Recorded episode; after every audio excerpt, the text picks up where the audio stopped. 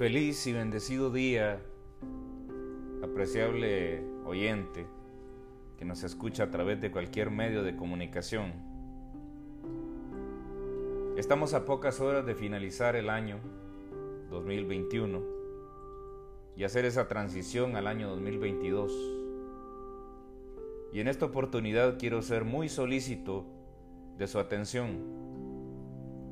Preste su atención por unos minutos a este mensaje de vida, a este mensaje alentador, a este mensaje esperanzador que le traigo en nombre del Señor Jesús. Quiero solicitarle preste sus oídos, preste su alma, pero sobre todo su corazón, a unos minutos en los cuales compartiré una palabra. Dice la palabra de Dios en Jeremías 29:11, pues yo sé los planes que tengo para ustedes, dice el Señor. Son planes para lo bueno y no para lo malo, para darles un futuro y para darles esperanza, dice la nueva traducción viviente.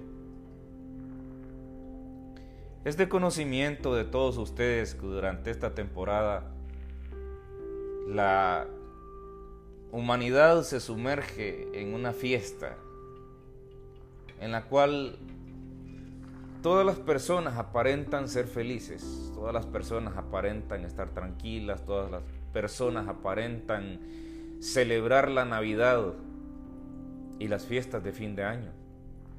Pero sabemos que la realidad es otra. Sabemos que en este tiempo, sabemos que en este momento, la depresión, la tristeza, la ansiedad, la agonía se apodera de los corazones de los seres humanos. Y en realidad este no es tanto un tiempo de fiesta, no es tanto un tiempo de alegría, sino que es un tiempo de quebranto, un tiempo de, desesperanza. Durante esta temporada se acentúan aún más las cargas que los seres humanos ya traen sobre sus espaldas. Se acentúan aún más, se atenúan aún más, como un aguijón que penetra hasta el fondo del alma. Los sentimientos negativos se apoderan de los seres humanos. Ha sido tanta la tristeza, la desesperanza, que ha mostrado la humanidad, que los psicólogos, los psiquiatras y los médicos ya le pusieron un nombre a la tristeza de esta temporada y le llamaron depresión navideña o depresión de fiestas de fin de año. Pero ¿qué le pasa a las personas? Las personas tienen un vacío en su interior que no pueden llenar. Y esos vacíos vienen por metas o por, por objetivos, por planes que no fueron ejecutados o que no fueron alcanzados, por parientes o por amigos que están lejos, o peor aún, por seres amados, familiares o amigos que partieron de este mundo, que ya no están con nosotros. En un exitoso libro que se llama El hombre en busca de sentido, escrito por Víctor Frank, un sobreviviente de el holocausto nazi que estuvo sometido a los campos de concentración durante la Segunda Guerra Mundial. Este médico dice en uno de sus postulados, en ese libro, dice, el hombre vino a este mundo solo para sufrir y para morir. Esos dos propósitos atribuye él en ese libro. Dice, el hombre vino a este mundo para sufrir y para morir.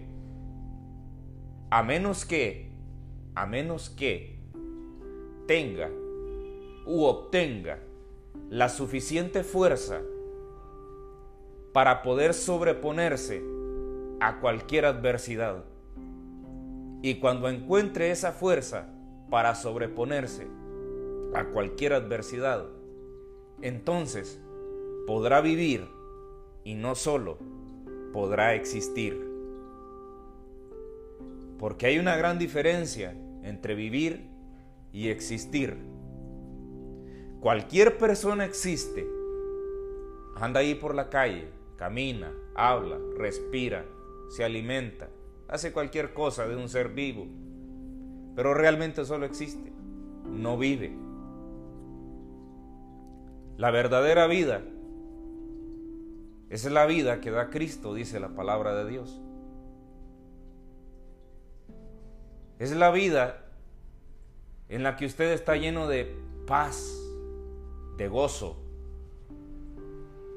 donde todo lo hace con ánimo, con alegría, con sencillez de corazón.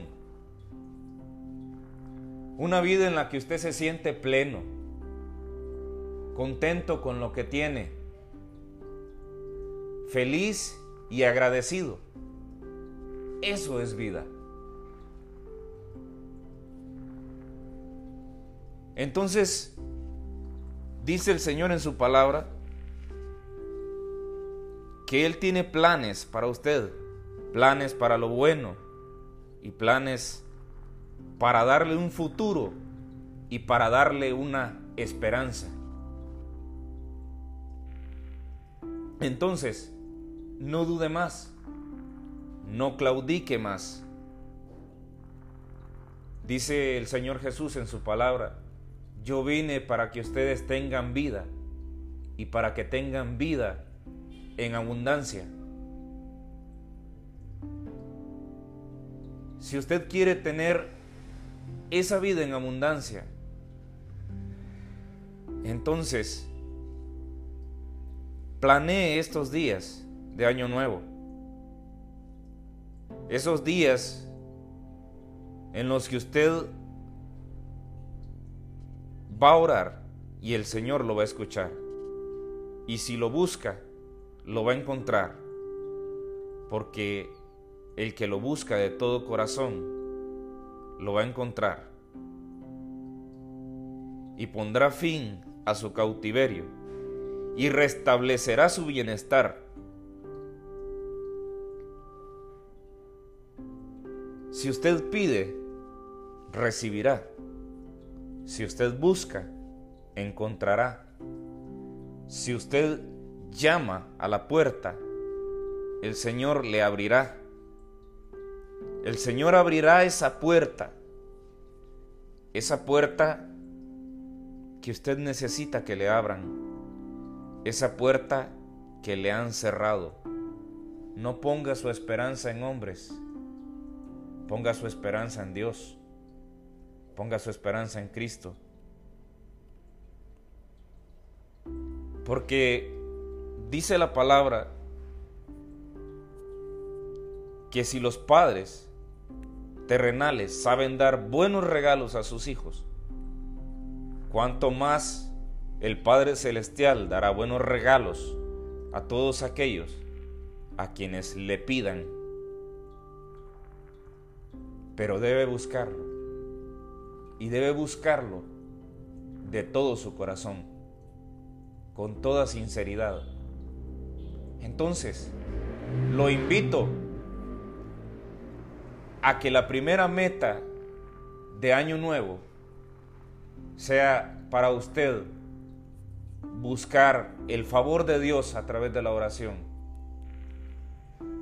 a que se reconcilie con el Señor porque en Él hay esperanza, porque en Él hay vida. Ya no exista, ya no solo ande en esta vida así, existir por existir. Vida es lo que usted necesita y Cristo la tiene. Es vida y vida en abundancia. Búsquela, pídala, llame a la puerta, porque el Señor quiere abrirle puertas. Con este mensaje le dejo y le deseo un feliz año nuevo. Que el Señor le bendiga, le prospere, le llene de ánimo, le llene de esperanza, le llene de vida, le llene de fortaleza para enfrentarse a cualquier adversidad y que sea prosperada su alma, que sea prosperado en lo espiritual y que sea prosperado en lo material. Con esto me despido, les deseo un feliz año nuevo. Hasta pronto.